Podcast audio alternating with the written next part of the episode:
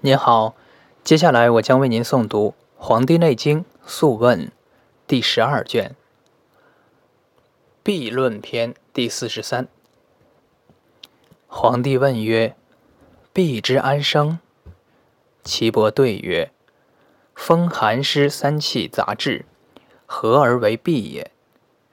其风气盛者为行痹，寒气盛者为痛痹。”湿气盛者为浊痹也。帝曰：其有五者何也？岐伯曰：以冬遇此者为骨痹，以春遇此者为筋痹，以夏遇此者为脉痹，以至阴遇此者为肌痹，以秋遇此者为脾痹。帝曰：内摄五脏六腑，和气使然？岐伯曰：五脏皆有和，病久而不去者，内射于其和也。故骨痹不已，复感于邪；内摄于肾，筋痹不已，复感于邪；内摄于肝。脉痹不已，复感于邪；内摄于心。肌痹不已，复感于邪；内摄于脾。脾痹不已，复感于邪；内摄于肺。所谓痹者，各以其时，重感于风寒湿之气也。凡痹之克五脏者，肺痹者。烦满喘而呕，心闭者脉不通；烦则心下鼓，暴上气而喘；易肝善爱，绝气上则恐。肝闭者，夜卧则惊，多饮数小便，上为饮如怀。肾闭者，善胀。尻以待肿，脊以待头。疲弊者，四肢懈惰，发可呕之，上为大塞。肠痹者，硕饮而出不得，中气喘争，时发孙泄。包闭者，少腹膀胱暗之内痛。若卧以汤，色于小便，尚为清涕。阴气者，静则神藏，躁则消亡。饮食自备，肠胃乃伤。淫气喘息，必聚在肺；淫气忧思，必聚在心。淫气遗尿，必聚在肾；淫气乏竭，必聚在肝；淫气积绝，必聚在脾。诸痹不已，亦易内也。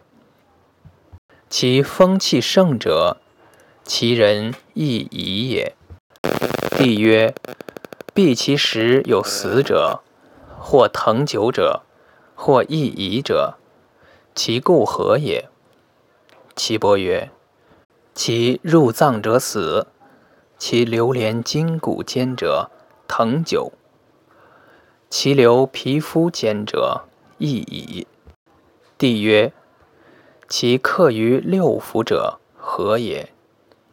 岐伯曰：此亦其食饮居处，为其病本也。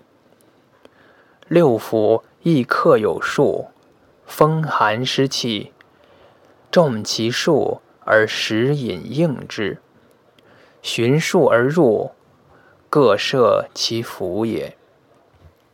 帝曰：以真治之奈何？岐伯曰：五脏有数，六腑有和，循脉之分，各有所发。各随其过，则病抽也。帝曰：荣卫之气，亦令人避乎？岐伯曰：荣者，水谷之精气也，和调于五脏，撒陈于六腑，乃能入于脉也。故循脉上下，贯五脏，络六腑也。胃者，水谷之悍气也，其气飘极华丽，不能入于脉也。故循皮肤之中，分肉之间，熏于荒漠，散于胸腹，逆其气则病，从其气则愈。不与风寒湿气合。故不为痹。帝曰：善。痹或痛，或不痛，或不仁，或寒，或热，或燥，或湿，其故何也？岐伯曰：痛者，寒气多也。有寒故痛也。其不痛不仁者，病久入深。荣卫之形色，经络实疏，故不通；皮肤不盈，故为不仁。其寒者，阳气少，阴气多，与病相异，故寒也。其热者，阳气多，阴气少，病气盛，阳遭阴。故为痹热。其多汗而濡者，此其逢湿甚也。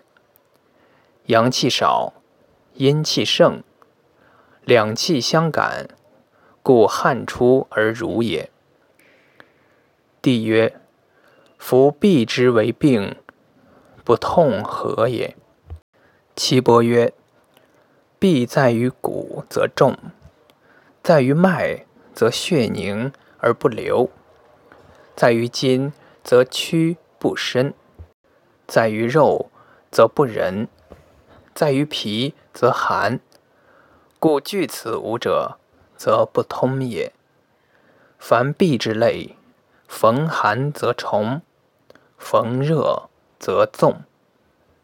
帝曰：善。